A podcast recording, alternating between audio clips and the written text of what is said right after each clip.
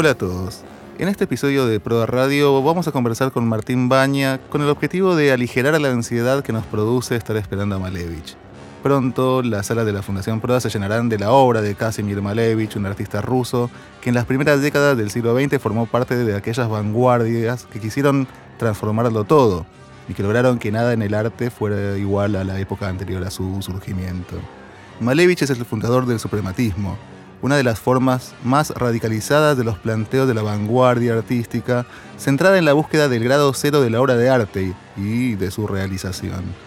Un ímpetu por destruir la obra del pasado para construir un mundo nuevo, tanto en el plano artístico como en la vida, eran las propuestas centrales de la vanguardia y Malevich decía así, rompí el cerco del horizonte y me liberé del círculo de las cosas de la línea del horizonte en la que están encerrados el artista y la forma de, la naturaleza.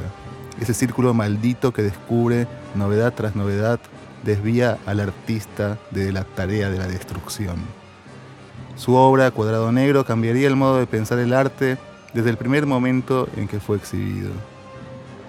Pero, ¿cómo es posible que vanguardias de esta naturaleza se hayan desarrollado en la Rusia zarista, prerevolucionaria, en una nación con una mayoría campesina que vivía en el atraso y que apenas unas décadas atrás había abandonado la servidumbre y que confluyó pese a estas características con la avanzada de los artistas que se conformaba en Francia o en Italia.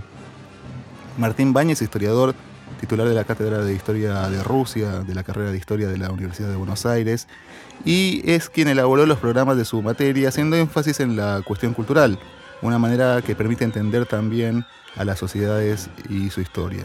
Así respondió a este interrogante. Bueno, ahí me parece que, intervienen varios, varios factores, pero principalmente el, carácter que asume el arte en, Rusia, ¿no? Este, y sobre todo en el siglo XIX.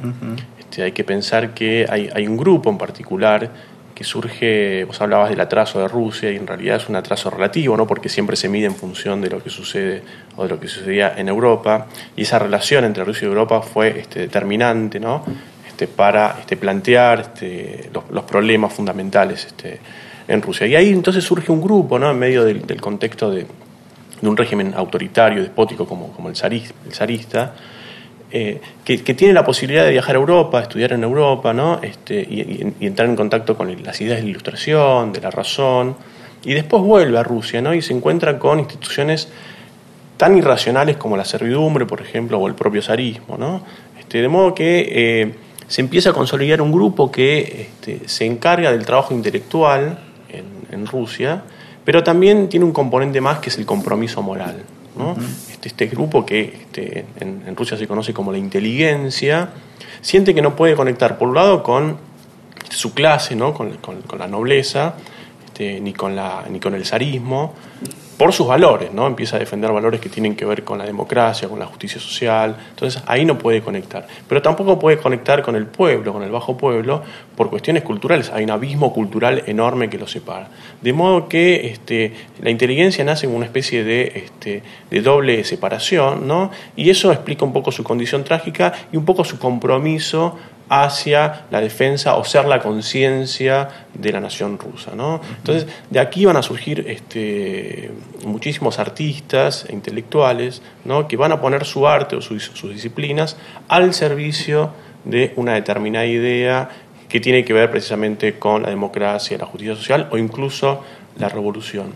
Entonces, es verdad, cuando uno ve las vanguardias, ahí es muy explícito este componente político o radical o de transformación radical de la sociedad. Pero si uno este, se va este, cronológicamente más atrás, hacia el siglo XIX, esto también se puede ver este, en muchas producciones artísticas, como por ejemplo eh, las pinturas de un grupo de, de, de, artistas como los ambulantes, ¿no? que eran pintores que surgieron a mediados del siglo XIX y que con sus pinturas pretendieron pintar la realidad, no solamente para hacerla conocer, sino también para, criticarla, por ejemplo.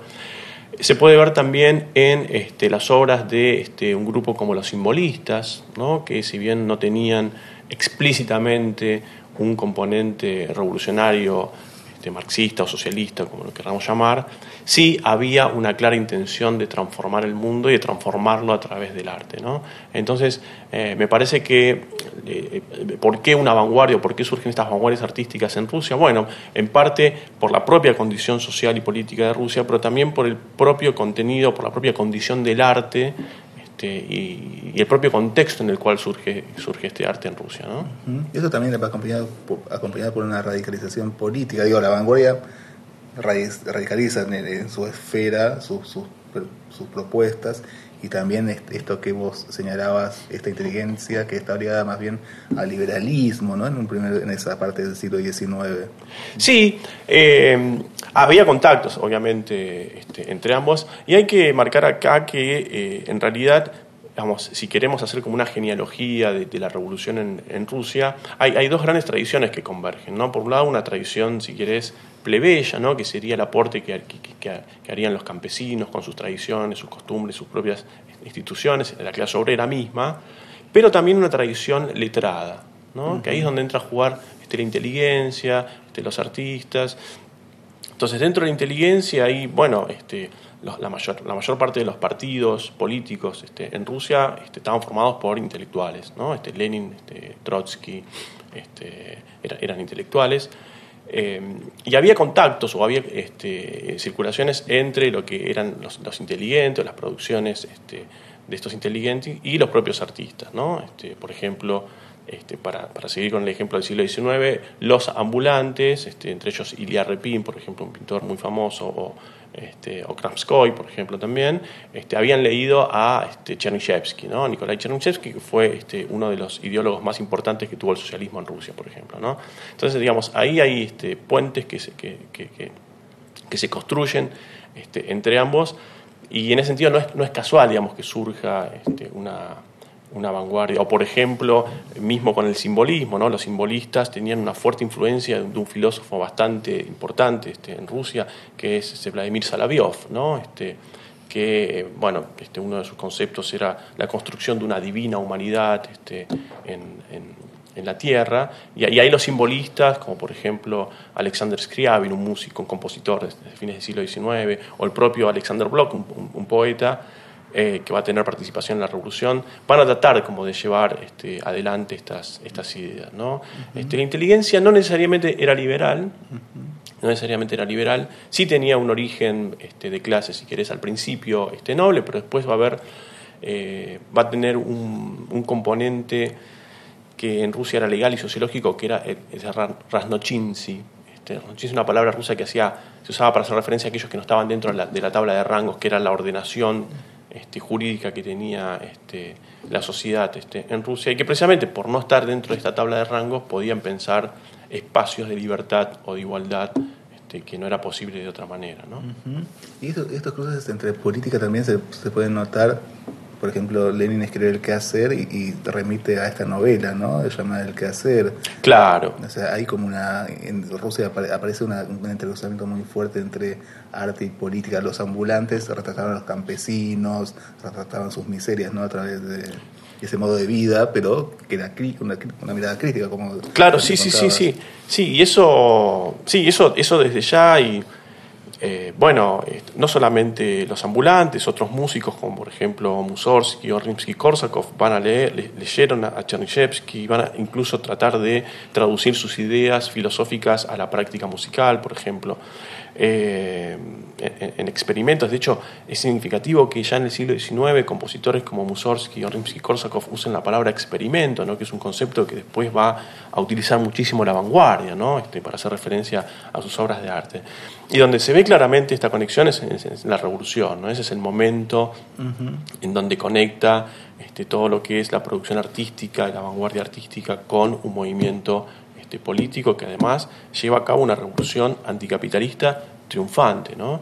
Este, incluso lo que se ve muchas veces es que la propia vanguardia, los propios movimientos artísticos están quizás más adelante o están más radicalizados que el propio este, movimiento político que toma el poder en 1917, ¿no? Y ahí va a haber una relación bastante, este, por un lado, tensa y compleja porque el gobierno bolchevique va a tener que lidiar con estos grupos que están este, pidiendo más o se están radicalizando más de lo que el propio gobierno está dispuesto este, a hacer, pero al mismo tiempo hay un gobierno que viene con un mensaje claramente este, revolucionario. ¿no? La efervescencia política e intelectual recorría Europa y permitía que los intercambios entre una y otra esfera fueran fructíferos. Quizás la imagen del exiliado ruso Vladimir Lenin jugando al ajedrez con el fundador del dadaísmo Tristan Tzara en un café de Zúrich concentra el significado de esta operación. El exilio de muchos artistas rusos que habían adquirido compromiso político con las ideas revolucionarias o simplemente antizaristas también los predisponía enriquecerse con los acontecimientos y tendencias que se desarrollaban fuera de las fronteras de su propia Rusia, y los llevaban al encuentro de la primera línea de sus colegas, enfrascados también en la tarea de pensar y producir un mundo nuevo en el arte y en toda la vida. Generalmente se ha entendido a la cultura, a la cultura rusa como una cultura que estuvo preocupada únicamente por la construcción de una identidad nacional. ¿no? Este, entonces, cuando se analizan las producciones culturales rusas, lo que se va a buscar es, es una esencia rusa. ¿no? Entonces, se suelen explicar las producciones este, culturales rusas o artísticas a partir de frases como, bueno, este, este compositor este, no es tan ruso como el otro, o esta melodía suena, tiene un aire ruso, o este escritor es menos ruso que el otro. Y en realidad lo que se ve este, en Rusia son muchos problemas compartidos con Europa, ¿no? y que el contacto entre Rusia y Europa fue este, muy intenso, y que, y que Rusia siempre tuvo en cuenta esta cuestión este, e, europea en sus propias producciones. ¿no? De modo que lo que se ve es un contacto bastante intenso entre ambos espacios y sobre todo en cuanto a la circulación este, no solamente de ideas, sino también de, pinturas, de composiciones este, y de obras literarias. ¿no? Y ahí tuvo una, una importancia, este, o tuvieron una importancia muy grande este, algunos empresarios, ¿no? este, como Saba Bamontov, por ejemplo, Sergei Diaghilev, ejemplo, eh, o, el, propio este, eh, ¿no? que fue el, digamos, el, el, mecenas de los ambulantes, en el sentido de que ellos compraban, este, compraban obras y las, las traían a Rusia eh, y, y, las, y las exponían, no, no solamente para este, para, para, los, para sus amistades, sino también para los artistas, este, para el público en general. y ahí había una circulación bueno, que le permitió a los artistas rusos tomar contacto este, de primera mano con, este, con estas obras. ¿no? Y después los propios artistas tenían sus este, instituciones, ¿no? como este, miembros de la inteligencia, formaban círculos, ¿no? que en el siglo XIX este, muchos de ellos eran clandestinos, ¿no? porque digamos, por las condiciones de la censura y el autoritarismo del zarismo era, era más difícil hacerlo de manera abierta, y tenían publicaciones. ¿no? Ahí se destacaron las llamadas revistas gruesas, que eran revistas literarias de 200, 300, 400 páginas, ¿no? en donde más o menos se podía decir algo. Este, hay que pensar que en Rusia digamos, la censura hacía que cualquier escrito que se publicara tenía que pasar por la censura, ¿no? y entonces había que desarrollar estrategias bastante este, inteligentes como para que pudiera, este, pudieran salir sin que sean captadas por la censura. Entonces una revista literaria, eh, por ejemplo, una crítica literaria de alguna novela, no era una crítica literaria este, en, sentido estricto, sino que se usaba para hablar de la sociedad rusa. ¿no? hay un ejemplo muy famoso que es la, la crítica que hace Nikolai Dobrolyubov, que era un inteligente de la época, de una novela muy famosa de, de Iván Goncharov, que es Oblomov, ¿no? Este, en donde eh, Dobrolyubov utiliza la novela o la crítica de la novela, no para hablar de la novela que no le interesa tanto, sino para hablar de, las condiciones sociales de opresión en Rusia. ¿no? Este, de modo que, bueno, ahí hay, hay, hay varias instituciones y varias maneras que tenía la, propia inteligencia y los artistas en particular, no solamente interactuar con Europa, sino también hacer que sus producciones circularan y tuvieran algún tipo de, efecto. ¿no? y, y, también, bueno, justamente vuelvo al que hacer, ¿no? es una novela que es más bien un manifiesto.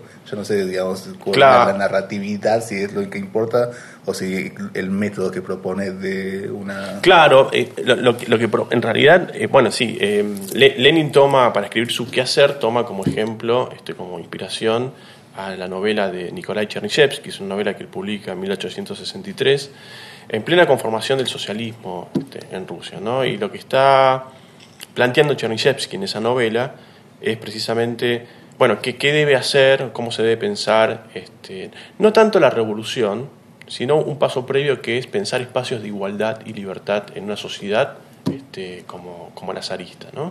Entonces, eh, a diferencia de lo que toma Lenin, Lenin lo que toma de esa, novela es la idea o la figura del revolucionario profesional, que en realidad Chanyshevsky le dedica muy pocas páginas al revolucionario. Es una novela que tiene 600 páginas, más o menos 700 páginas, y, los protagonistas de esa novela no es el revolucionario profesional, que es algo que vendría mucho más adelante en el momento de la revolución, sino que son los hombres nuevos. De hecho, es el subtítulo de la novela, ¿no?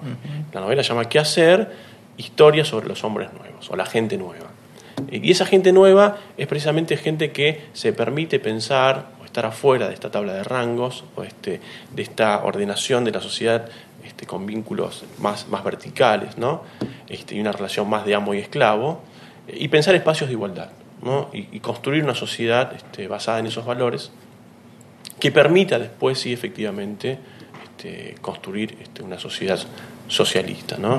Entonces Lenin toma eso, eh, no estaba pensando particularmente este, en, el revolucionario profesional, o no lo veía por ese momento, eh, pero es lo que toma Lenin, ¿no? este, y, bueno, y le permite a él construir su... Este, es el centro de, su quehacer. Texto, claro, que tiene que ver con cómo este, organizar un partido revolucionario, ¿no? constituido por revolucionarios profesionales.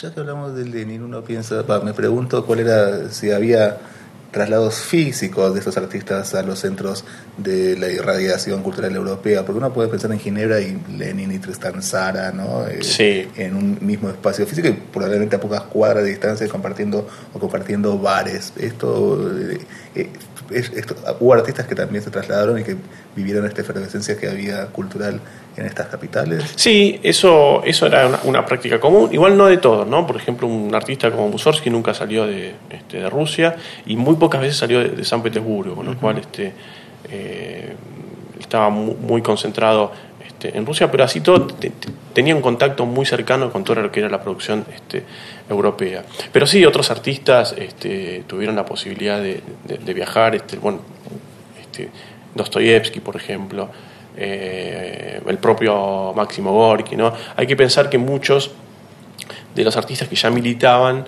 este, tenían que viajar necesariamente este, a Europa por cuestiones este, de seguridad, ¿no? Digamos, eh, vivir en Rusia significaba este, vivir perseguido o vivir directamente en Siberia, de modo que la única posibilidad de una vida más o menos libre era estar en, Europa, ¿no? Y ahí en, Europa se van a formar varias escuelas de, formación de, cuadros del partido bolchevique, en donde el, arte y la cultura van a tener este, un, rol fundamental. ¿no? este, ahí particularmente van a participar dos miembros de inteligencia, este, como son, que después van a tener un rol bastante destacado este, en la revolución, que son Anatoly Lunacharsky y Alexander Bogdanov. ¿no? Y ellos van a plantear, un poco discutiendo con la idea que tenía Lenin de la construcción del partido, que la cultura, a diferencia de lo que planteaba el marxismo más ortodoxo, que veía la cultura como una consecuencia de las relaciones sociales de producción, ellos van a plantear que en realidad la cultura tenía un papel fundamental en lo que era la formación de la conciencia y de la ideología este, de las clases sociales. Y en ese sentido, el que más avanza con esas ideas es Bogdanov, y que él plantea, bueno, este, la, ideología es el producto este, de una eh, lucha de clases y hasta que la clase obrera no pueda producir o desarrollar su propia ideología, va a pensar bajo los términos de la clase dominante. De modo que lo que hay que hacer primero es desarrollar una ideología particular de la clase obrera, ¿no? una cultura proletaria, que permita, a partir de esas bases, construir o reconstruir una sociedad precisamente sobre nuevos valores y nuevas prácticas y nuevas bases. ¿no? Entonces, ahí van a aparecer las famosas este, escuelas de Capri, donde se va este, a intentar este, desarrollar estas ideas, y Bogdanov particularmente va a escribir una serie de textos al respecto, ¿no? que tienen que ver con la construcción de la cultura proletaria. ah, eh, ¿Tenía razón con Gorky y Bogdanov? Claro, Gorky va a participar de estas escuelas, por ejemplo. Exacto. Sí. Gorky, Lunacharsky, Lividier Poliansky, que va a ser otro animador de, este, de las cuestiones culturales en la, en la Revolución. Este, bueno, y el propio Bogdanov, ¿no? Bueno, ahí también se ve esta, ¿no? esta íntima colaboración entre un escritor como Gorky y Lenin y Por eso te decía, ¿no? Que este, mm. muchos artistas que ya tenían como una orientación, este, una militancia un poco más, más explícita, se van a encontrar este, en el exilio y van a tratar de este, armar estas, estas cuestiones, ¿no? Bogdanov logra desarrollar una, el Prolet Cult, ¿no? Claro, exacto. En realidad, la, el, la Prolet es este, una organización que surge en 1917, este, orientada a la producción de una cultura proletaria, eh, va a estar organizada en función de las ideas que este, desarrolló Bogdanov. ¿no? Bogdanov va a tener una participación este, en, la Prolet Cool, lo mismo que Lunacharsky, eh, y, esta, esta, organización va a estar o va a tener como una fundamentación teórica en las ideas de, de Bogdanov, en el sentido de que antes de cualquier transformación social y política, tiene que haber una transformación cultural. Ah, ahora, esto es muy interesante, pero pasemos a este momento. Llega la Revolución de Febrero, ¿no? liderada por los mencheviques. Luego esto se profundiza con la Revolución de Octubre liderada por los bolcheviques, que es una revolución claramente anticapitalista, donde asumen la, clase obrera con sus organizaciones. Sería el modelo de una nueva clase gobernando en una experiencia inédita a nivel mundial. Sí. Hay una los artistas, la vanguardia se pliega a esta revolución, hay discusiones frente a ella? ¿Cuál es su relación con los artistas de otras tendencias, digamos, estéticas? Bueno, ahí, como decíamos antes, es una relación tensa y compleja, ¿no? Este, porque por un lado, em, lo que se ve es que, bueno, por todo aquello que había luchado la inteligencia y muchos artistas, este, se había cumplido, ¿no? Finalmente se había llevado a cabo la, la revolución, ¿no? Pero lo que se ve es que muy pronto este, muchos valores de esa revolución son traicionados, o por lo menos la revolución este, no toma el camino que se, que se había esperado. ¿no? Y esto tiene que ver sobre todo con lo que sucede con los bolcheviques en, en el poder. Entonces muchos artistas van a, se van a exiliar este, muy rápidamente, sobre todo en lo que tiene que ¿Cuáles serían los planteos de, de, traición que hacían? Bueno, ahí este, hablamos mínimamente de lo que sucedió este, respecto de la historia política. ¿no? Los bolcheviques este, son un partido que de alguna manera monopoliza la toma del poder este, en, octubre, ¿no? Eh, digamos, había una presión social, había un movimiento social que claramente este, llevaba a la toma del poder por parte de los soviets, ¿no? y eso se iba a dar en el segundo congreso de los soviets que estaba pensado para el 25 de octubre del 17, pero los bolcheviques se adelantan pensando en eh, ir al Congreso ya con digamos, este, el hecho consumado, toman el poder este, la noche anterior, el 24, y en el Congreso digamos, ya se constituye un gobierno soviético, pero con prácticamente mayoría bolchevique. ¿No? Y los bolcheviques lo que hacen a partir de, este, ese momento es fagocitar este, todas las formas del movimiento social o formas este, soviéticas o este, organizaciones como los comités de fábricas, por ejemplo, que apuntaban a una construcción socialista en Rusia. ¿no? Los soviets van a seguir existiendo, de hecho seguirán existiendo hasta 1991, pero prácticamente vaciados de, contenido. ¿no? Entonces, ahí muchos artistas van a ver que este, por aquello que habían luchado, digamos, se estaba traicionando, se estaba dejando de lado, entonces se van a exiliar o se van a este, contraponer ¿no? este, al bolchevismo. Hay otros que veían en el bolchevismo eh, la encarnación del barbarismo, de la barbarie. Por tanto, ahí también va a haber otra fuente este, de, crítica, de oposición este, a, la revolución. Pero va a haber todo otro grupo de artistas y de vanguardistas que van a ver en la revolución el momento o el espacio en donde poder participar y poder desarrollar sus, sus, este, sus, actividades este, y llevar a cabo sus, ideales. ¿no? Y ahí, por ejemplo, quienes van a, participar muy fuertemente van a ser los futuristas, ¿no? Este, y también parte de los simbolistas, ¿no? por ejemplo un poeta como Alexander Blot, más allá de que fuera marxista o no, que claramente no lo era, pero va a haber en la revolución ese estallido o ese momento de purificación social ¿no? que tanto había estado esperando y por eso va a tener una participación este, activa. ¿no? Pero, digamos, ahí la relación va a ser tensa, porque muchas veces este, las vanguardias artísticas o muchos artistas o incluso organizaciones como la Prolet Cool van a estar más a la izquierda de los bolcheviques, si se quiere, ¿no? presionando este, para llevar adelante una serie de, este, prácticas o decisiones que los bolcheviques claramente no, estaban dispuestos a, tomar. ¿no? hay que pensar que los bolcheviques en general y, dirigentes como Lenin en particular, respecto al arte eran bastante conservadores. ¿no? Este, y veían a la, vanguardia como, con desconfianza, por lo menos. Este, de modo que ahí, bueno, y ahí la figura de Lunacharsky va a ser este, fundamental. ¿no? Eh, a él le gustaba presentarse como este, un bolchevique entre los poetas y un poeta entre los bolcheviques. ¿no? Este, y lo hace una especie de articulación entre el gobierno bolchevique más conservador y más preocupado por cuestiones este, políticas o, económicas y los artistas, ¿no? este, que claramente van a tener un, posicionamiento en muchos casos más radical este, que, el propio gobierno bolchevique. Igual es una preocupación que ronda justamente al clima de época y a la dirigencia, porque si no nos explica que Trotsky escriba literatura de revolución en medio de la guerra civil, ¿no? medio Sí, pero es una, para, por ejemplo, para la dirigencia bolchevique es una preocupación tardía. Por lo menos para los dirigentes como, como Lenin o Trotsky, digamos, ellos empiezan a preocuparse por estas cuestiones recién hacia, eh, como decís vos, este, con el comienzo de la guerra civil, ¿no? Este, 18, 19, en el 21. Este, es el 21 la literatura de Claro, claro. Eh, cuando ya estaba finalizando la guerra civil. Obviamente había otras preocupaciones más urgentes, ¿no? Había que este, sostener este, un Estado que se estaba construyendo prácticamente desde cero. Este, y había este, una guerra contra blancos, contra este, invasores extranjeros que había que, sostener. ¿no? Eso no quiere decir que las cuestiones culturales no hayan sido una preocupación del socialismo.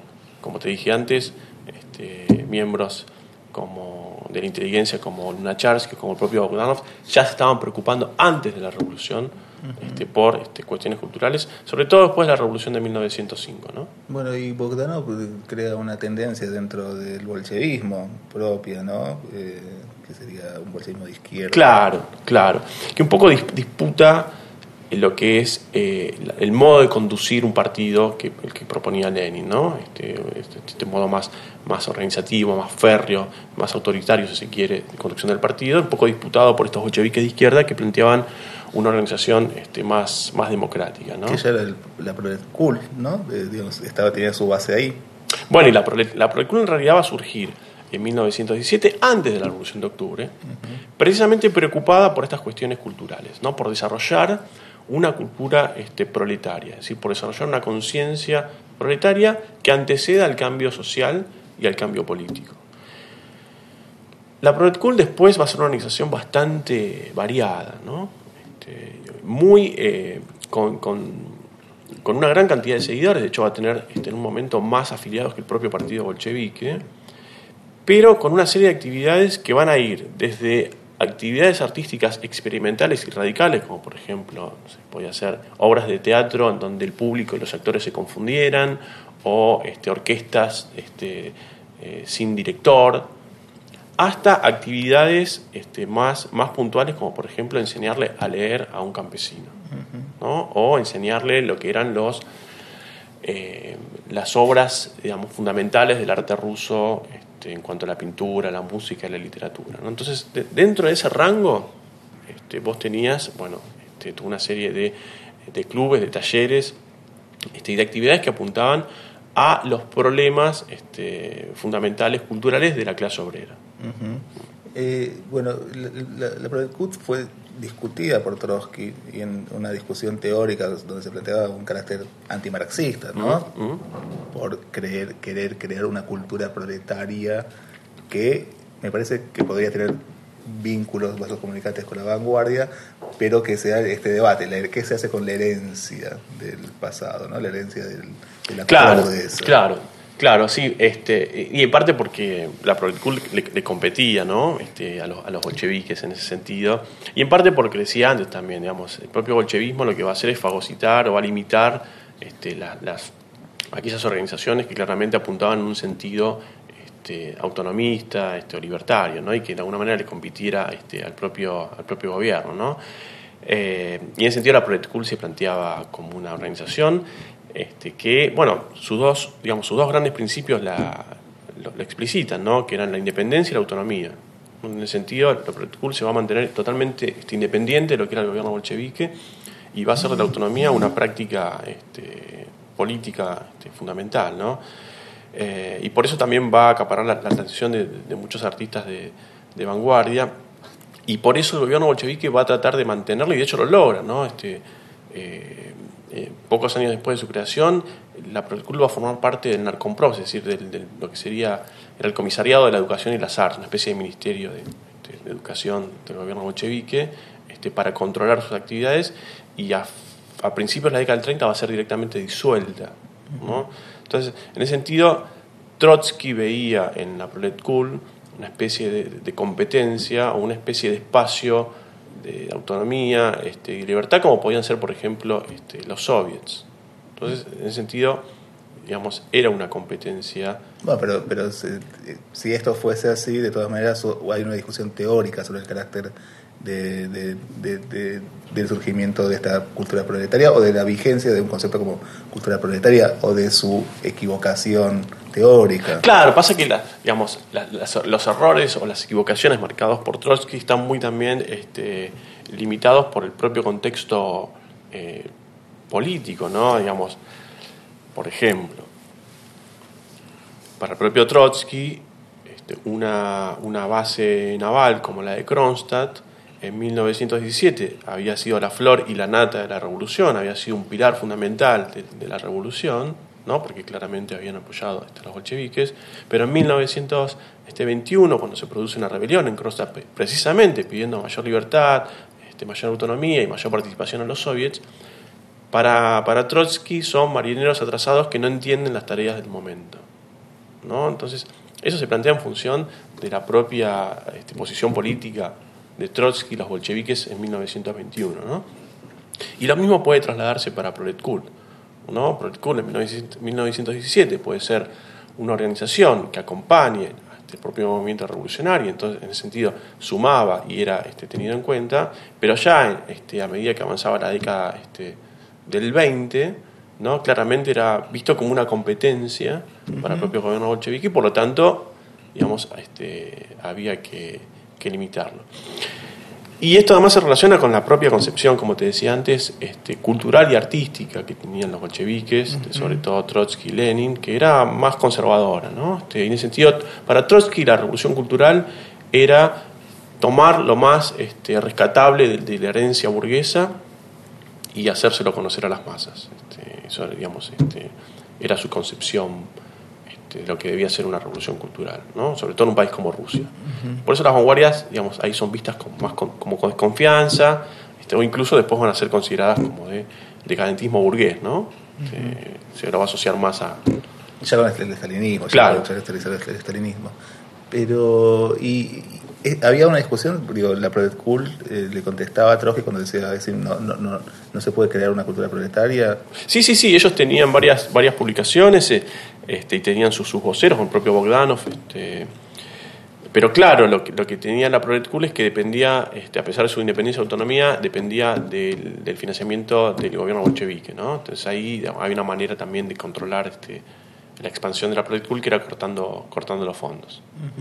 Donald Charsky, que había pasado por la Project eh, se integra, se pliega a la fracción mayoritaria, digamos, del gobierno. Lunacharsky tiene una, un puesto ambiguo, ¿no? Porque él es, él, él, es el comisario para la educación y las artes, ¿no? Es elegido este, para que ocupe ese lugar, pero al mismo tiempo es miembro de, la Project Cool, ¿no? Y por eso él va, él va, a tener como esta posición ambigua de estar en un lugar este, y otro y va, a estar como una especie, ser una especie de bombero que este, apaga incendios este, y busca este, tratar de, de articular posiciones en, esa década, este, sobre todo porque eh, gente como Proletcuro, la vanguardia artística, va a estar este, en muchos casos por, por adelante del propio gobierno bolchevique. ¿no? Entonces, que ahí poniendo freno ¿no? a, esos pedidos este, o a esas demandas, un poco para bueno, no, no, no, entorpecer el trabajo del gobierno bolchevique. ¿no? Boris Groys es un crítico de arte ruso que elaboró una serie de lecturas muy interesantes y polémicas sobre el rol de las vanguardias y su realización en, el nuevo Estado soviético. En su libro Obra de Arte Total Stalin, Groys indica que un sector de los artistas de avanzada consideraba el bolchevismo como la expresión política obrera y triunfante, pero a la vez marcada por el atraso cultural de los sectores populares de la sociedad rusa. Y por eso, esos artistas pensaban que su adhesión al bolchevismo les podría permitir su propio desarrollo político, ya que podrían iluminar el camino hacia la construcción de la nueva sociedad.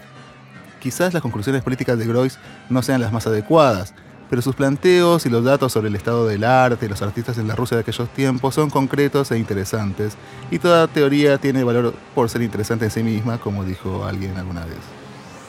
Él toma esta idea de que, que Rusia es un, es un país este, muy atrasado, ¿no? Este, y que en ese sentido la, la, vanguardia también se propone como una competencia este, para el propio gobierno este, bolchevique, ¿no? y que por eso finalmente el estalinismo este, va este, a, como a correr la vanguardia y va este, el estalinismo mismo va a este, tomar su, su, legado y lo va a lo va a cumplir primero y después incluso lo va a radicalizar, este, dice Groys. Eh, de modo que el estalinismo puede verse como una especie de, continuador de la vanguardia, ¿no? o como un desenlace eh, de, del proyecto vanguardista. ¿no? Es la, la, tesis. qué pensás de esta, de esta hipótesis? Bueno, es, es, es, una hipótesis este, que a priori puede este, aparecer como sugerente ¿no? y original. Eh, y fue muy discutida, ¿no? generó mucho impacto en su momento. Este, a mí me parece que, mm, bueno, tiene como una moraleja un tanto conservadora, ¿no? En el sentido de que nos da a entender que, digamos, si vemos a las vanguardias como un intento de intervenir activamente en la realidad y de transformarla radicalmente, bueno, el mensaje que nos queda es que es cualquier intento de intervenir y de modificar la realidad radicalmente conduce al totalitarismo. ¿no?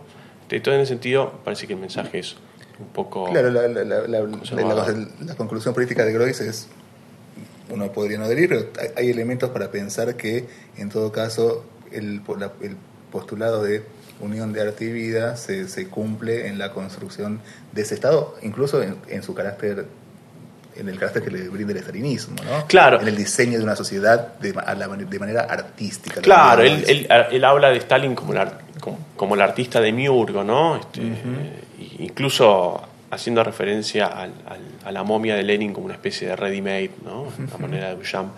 El tema es que acá creo que se acerca a, una, a toda una corriente historiográfica y política se conoció como Escuela del Totalitarismo, ¿no? que consideraba que la sociedad este, soviética este, era una sociedad totalitaria en donde los sujetos no tenían ningún tipo de, capacidad de, acción, sino que una sociedad atomizada, este, en donde todo se imponía desde arriba sin ningún tipo de oposición. ¿no?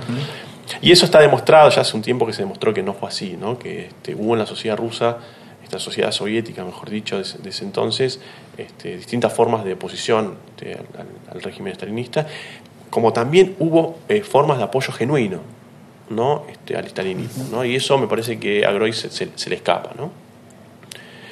Eh, entonces, en ese sentido, me parecía que este, su, su, postura este, estaba un poco este, resentida por, este, por estas cuestiones. ¿no? Es el este más candente que se desarrolla a la hora de Casimir Malevich, que en su infancia vivió en diversos lugares debido al oficio de su padre y que estudió en una escuela agraria donde tomó contacto con la pintura.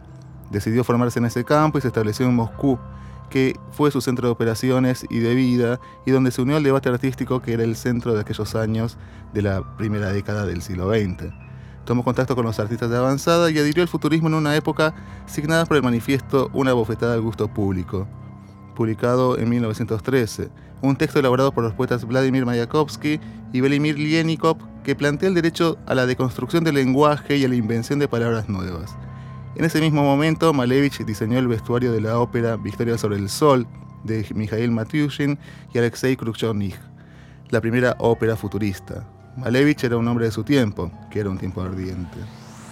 Sí, yo creo que ahí tiene que ver, bueno, lo que decíamos anteriormente, ¿no? Este vínculo este, con, con, Europa, ¿no? Y esta, esta mirada europea sobre, este, sobre Rusia, la, la propia este, constitución del arte este, en, en Rusia, este, un caso como Malevich, que entra en contacto con, los futuristas, ¿no? Este, y los futuristas que particularmente tenían una idea, este, como los simbolistas, no solo que a través de, diferentes medios, pero como los simbolistas creían que el arte podía transformar la realidad, ¿no? Y esperaban que el arte transformara la realidad. Bueno, los simbolistas, a través más de una cuestión mística, los, los, este, los futuristas eran más materialistas en ese sentido, ¿no? Este, a través de su vínculo con la tecnología, este, la velocidad y demás.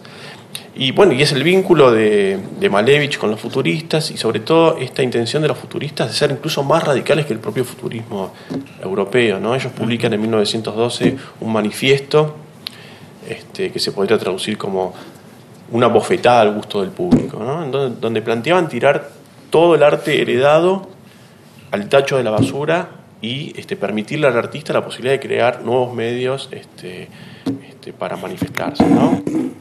Es, por ejemplo, son ellos los que crean este, un, nuevo lenguaje, un nuevo este, idioma que es el sound, ¿no? que es una especie de lenguaje transmental, un poco de esas dos palabras rusas a y un vienen a significar eso, ¿no? Eh, buscando precisamente la posibilidad de expresarse de maneras este, nuevas o no conocidas este, hasta ese entonces. ¿no? Eh, pensá que muchos futuristas eh, tenían un interés muy particular por la ciencia, también en el sentido de dejar atrás esta ciencia heredada este, y, buscar nuevas formas de, conocimiento del mundo eh, que les permitieran precisamente transformarlo. ¿no? Entonces, en ese sentido, van a conectar también con otro, con otro movimiento que es más literario, que, son, que es el de los formalistas. ¿no? Este, hay un teórico que es Víctor Shlovsky, que va a tener también este, una serie de desarrollos teóricos en ese sentido, ¿no? en el sentido de, de, ampliar el lenguaje o desarrollar un lenguaje nuevo, o incluso quitar las palabras de, su, este, de sus vínculos gramaticales para poder crear nuevos sentidos, este, no solamente literarios, sino también respecto de del conocimiento de la sociedad. Entonces, en ese sentido, me parece que este, Malevich, al conectar con, este, con estos movimientos, él tiene como otra percepción de lo, que puede ser la producción este, artística y no es casualidad que, digamos, lo que va a ser su obra emblemática, que es el cuadrado negro, surja, o por lo menos la inspiración surja en una obra que se realiza en conjunto con otros futuristas, que es una ópera que es este, este Victoria sobre el Sol, en donde él empieza bueno, a vislumbrar esta posibilidad de este, un grado cero del arte. ¿no? Bueno, una, ópera que él produce con, eh, con, otros futuristas como, como Khliefnikov, este, o este, o un músico que se llama este, Matyushin, eh, y en donde él diseña el, vestuario ¿no? Eh, y un poco la apuesta de, esa ópera. Y ahí se puede, se, puede vislumbrar, por ejemplo, ya está esta idea de un cuadrado negro este, o un círculo negro, ¿no? que va a ser los cuadros que va a pintarte años pocos años después. Ahí también se puede ver ¿no? la colaboración interdisciplinaria de un movimiento muy vívido, ¿no? porque claro. una ópera y que esté un artista como Malevich haciendo el vestuario da cuenta de, de, esta, de, un momento muy fervoroso. ¿no? Sí, había esta intención de los, de los futuristas de plantearse precisamente como, como, como ese espacio. ¿no? Este, este, recuerda que, ellos se habían reunido un poco emulando lo que había sucedido este, en, la sociedad, se habían reunido en el Congreso Panruso de los Futuristas. ¿no? Este, el Congreso Panruso de los Futuristas era la dacha de, de, de, Matyushin, con, reunido con Khrushchev y con, este, con Malevich, eran ellos tres, este, y ellos idearon esta, esta ópera ahí en, este, en 1913. Y, claramente hay en esta ópera una, intención rupturista. ¿no? De hecho, ellos la, la subtitulan como ópera, pero irónicamente, ¿no? Victoria sobre el Sol era, era la antiópera, digamos. Si hay un arte que se regula por la convención es precisamente la ópera, ¿no? Y lo que hace esta ópera es este, abolir o, enfrentarse a toda la convención, ¿no? Eh, no tiene un argumento en el sentido clásico, eh, tiene muy poca producción, de hecho, gran parte del, del decorado no se pudo terminar porque no había plata para, la pintura, entonces por eso Malevich también tiene que hacer, lo tiene que pintar con pintura negra porque era la única que había. Eh, tiene solamente un piano, o no hay una orquesta atrás este, sosteniendo musicalmente esa ópera. Este, tiene un lenguaje nuevo que es el sound, digamos, una ópera que se compone este, en sound. Este, de modo que es este, una, una ópera que este, se opone este, desde, su concepción a todas las convenciones este, heredadas. ¿no? Y un poco esta idea de la victoria sobre el sol es precisamente triunfar. Bueno, hay varias interpretaciones, ¿no? El sol se podría interpretar como este, el símbolo este, eslavo por excelencia, se podría interpretar como, como el propio Pushkin, ¿no? que era considerado como el padre de la literatura este, este, rusa, pero también se podía este, interpretar como el símbolo de, la ciencia este, dominante. ¿no? Eh, y en ese sentido, triunfar sobre el sol era precisamente permitirse la posibilidad de pensar otra ciencia no tan, eh, que, no se la viera eh, tan previsible, sino que este, pudiera dejar elementos este, al azar de, participación. ¿no? Este, de hecho, cuando, cuando bajan al sol y lo encierran en una caja, este, uno de los que lo, que lo baja dice, este sol huele a aritmética, ¿no? un poco rechazando esa, esa ciencia bueno, heredada. Bueno, y este, este, espíritu que los une con los futuristas italianos, ¿no? En el sentido de destruir claro. tabula rasa. Y, claro, claro ellos lo llevan para el lado de la guerra y acá para el lado de la revolución, pero, a, la, revolución le siguen exigiendo de, recomencemos todo. sí, sí, el propio, el propio Malevich este, dice, bueno, hay, hay, que dejar que la vida haga y si la vida destruye museos, que los destruya, no, no, hay, no hay una preocupación por... Eh, precisamente es lo que te decía anteriormente, el que estaba más preocupado por salvar los, monumentos, las obras de arte, eran, eran los bolcheviques. El Lunacharsky, ahí Lunacharsky hace esfuerzos este, enormes por este, salvar tal museo, tal obra, este, que claro, este, imagínate que este, en un contexto revolucionario, digamos, no, uno no se pregunta si tal cuadro o, o si tal este, escultura, ¿no? Este... Esta es la anécdota famosa de que cuando los, estaban los Junkers dentro del Kremlin, entonces los querían sacar cañonazos, y Lukashenko estaba, digamos, a favor de esa política, pero llorando por literalmente por las obras que se iban a perder en ese bombardeo. Claro, claro, claro, este, preocupado precisamente por este, por esta, esta herencia, ¿no? Este, Por este legado cultural. Casimir Malevich acompaña desde su postura radical en arte los acontecimientos de la revolución y ocupará varios cargos en el área del arte experimental. La unión que se había realizado, de hecho, entre la vanguardia política y artística, sin embargo, durará poco. El ascenso del estalinismo planteará un arte de Estado, el realismo socialista, que provocará la condena de la vanguardia como decadentista y llevará a sus exponentes al exilio, al destierro o a la muerte. No era el único destino posible, claro está, sino que el ascenso terminodoriano del estalinismo, es decir, la etapa regresiva de la revolución, sepultará esta relación con esas consecuencias. Poner cargos en, en, varios de los organismos que surgen en ese momento que, tenían como este, objetivos este, el arte experimental. ¿no? La, década del 20 es una década bastante particular porque todavía va a haber espacios de libertad y de producción este, relativamente autónomos. ¿no?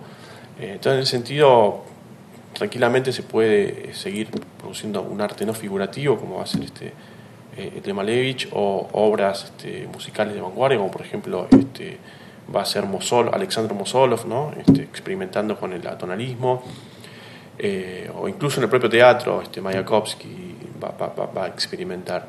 También, tiene una colaboración con Malevich en un momento en una obra de teatro, ¿no? Claro, porque este, Mayakovsky tiene una participación muy importante en lo que es el movimiento futurista. Entonces ahí, digamos, este, bueno, él es uno de los que firma esta, esta proclama de la bofetada al gusto del público.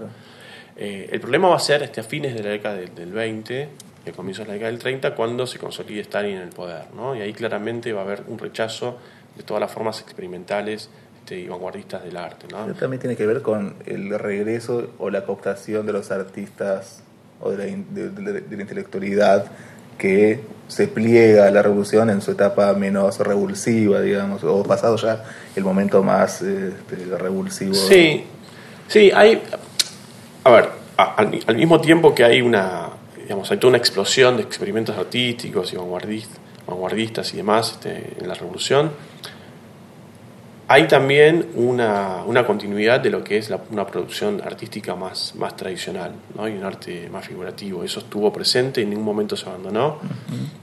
Y de hecho las masas tenían una predilección más por ese arte que por, un cuadrado negro, por ejemplo. ¿no? este, Eso este, funcionó así. Eh, y después también hay un cambio de contexto. Este, se cree que ya se llegó al socialismo y que por lo tanto es el fin de la revolución, es decir, el momento del caos y del desorden, que por lo tanto hay que construir este, un orden nuevo. Y, hay todo un retorno de valores eh, más conservadores y más tradicionales, ¿no? como la autoridad en la familia, este, en, la fábrica, en la escuela. Este, hay un retorno del nacionalismo ruso muy fuerte. Eh, hay un retorno también del antisemitismo también. Eh, de modo que, bueno, y en el arte hay un retorno de, de un gusto más, más conservador, más tradicional y es este, bueno, el surgimiento de una, de una estética este, oficial vinculada con el realismo socialista, ¿no? donde claramente el arte se va a poner al servicio de, los objetivos del partido. y, a diferencia del realismo del siglo XIX, donde buscaba representar la realidad para criticarla, acá se va a representar la realidad para embellecerla. ¿no? Va a ser un objetivo totalmente contrario al del siglo XIX. Y Malevich hasta el final de su vida se dedicó a la producción teórica y a la producción también experimental de obra, pero también al desarrollo de teorías sobre esa producción. ¿Discutía con estas concepciones? Discutía en la medida que podía, ¿no? Este, Lunacharki, como, eh, perdón, este, Malevich, como, como, como muchas, este, muchos artistas de ese momento, tuvo que rendir cuentas este, ante, ante el Estado, ¿no? De hecho, creo que estuvo preso un tiempito. este, pasa que él se muere justo antes de que comience, digamos, las grandes purgas y demás. Pero ya se, digamos, ya se veía esta tensión y esta oposición entre la tendencia más vanguardista o más experimental de Malevich y un Estado que claramente se dirigía, al menos en términos culturales, hacia otra hacia otro lugar, ¿no? totalmente opuesto a lo que había sido este, 1917 o esa primera década del 20. ¿no? Digamos, hay, hay, dos corrientes, claramente, hay una corriente más experimental, este, más vanguardista, este, que está presente en la revolución y que toma lugar y que ve precisamente ese espacio de la revolución como, un momento para, como un espacio para participar y, tener lugar. Pero también hay todavía una corriente que se mantiene dentro de lo que es un gusto más, más tradicional, este, este, el arte que convive, ¿no? Este, y que después termina imponiéndose ya a fines de esa década. Pero quedaban todavía pequeños resquicios para esta producción. Sí, sí, claro, eso se va a ver hasta fines de la década del 20, se va a ver este, tanto en la pintura. En Quiero decir, él, no fue, digo, Lunacharki se pliega finalmente al realismo socialista en cierto momento. Y Lunacharki, él termina siendo embajador en Francia, muere ahí, ¿no? Con lo cual no sabemos bien, y, muere ahí también este, a principios de la década del 30. No sabemos muy bien este, qué hubiese pasado si hubiese vivido 10 años más, ¿no? este, cuál hubiese sido su relación. Un ejemplo en donde se puede ver claramente este, qué sucedió es Einstein, el director de cine, ¿no? en donde él este, eh, plantea una, una renovación este, del cine este, o, este, durante la revolución o respecto de su famosa técnica del montaje, este, y ahí claramente apuntaba a un sentido revolucionario, pero después termina haciendo películas este, bajo el realismo socialista que terminan este, difundiendo y apoyando el régimen estalinista. ¿no? Ahí hay claramente una transformación un poco más explícita. Incluso Octubre, que acepta la censura y el corte de, de, escena donde estaba Trotsky. Claro, claro. O películas como, por ejemplo, que él filmó este, este, más, más revolucionarias, como La Corazón Potenkin o La Huelga, ¿no? que después, si uno las compara con. Eh, Alexander Nevsky o, Iván el Terrible, ¿no? Claramente hay una diferencia notable, ¿no?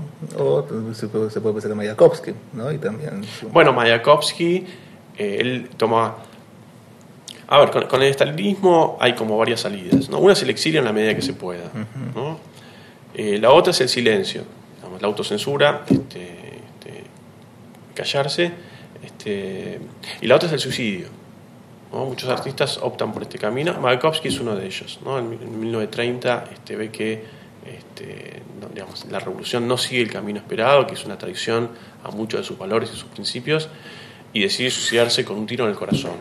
Este, de modo que el camino elegido por él fue el de muchos otros artistas que terminaron suicidándose. Entonces era el exilio, el silencio, bueno, este, el campo de concentración este, o el suicidio como eligió este, Mayakovsky. ¿no? y Malevich eh, murió en el 36 justo. Claro, Malevich también muere dentro todo tempranamente, ¿no? Pero justo en un momento muy, muy de quiebra, como vos decías, antes de los inicios de las grandes purgas, que ya claro. la consolidación absoluta del estalinismo. Exacto. Y pensá que el realismo socialista se, se impone recién en el 34, en el Congreso de Escritores, como estética oficial, con lo cual digamos, no hay, no hay mucho tiempo tampoco para que Malevich se desempeñe bajo esa estética, ¿no? Así que no, no sabemos qué hubiese sido Malevich en los 40, por ejemplo. Eso es imposible, saberlo, ¿no?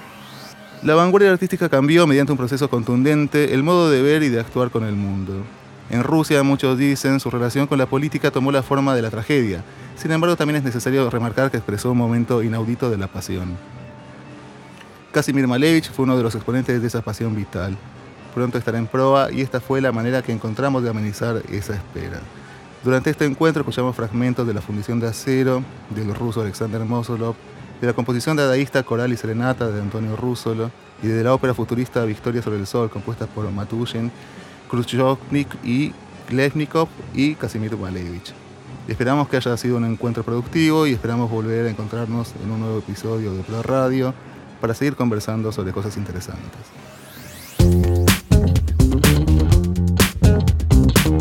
Proa Radio.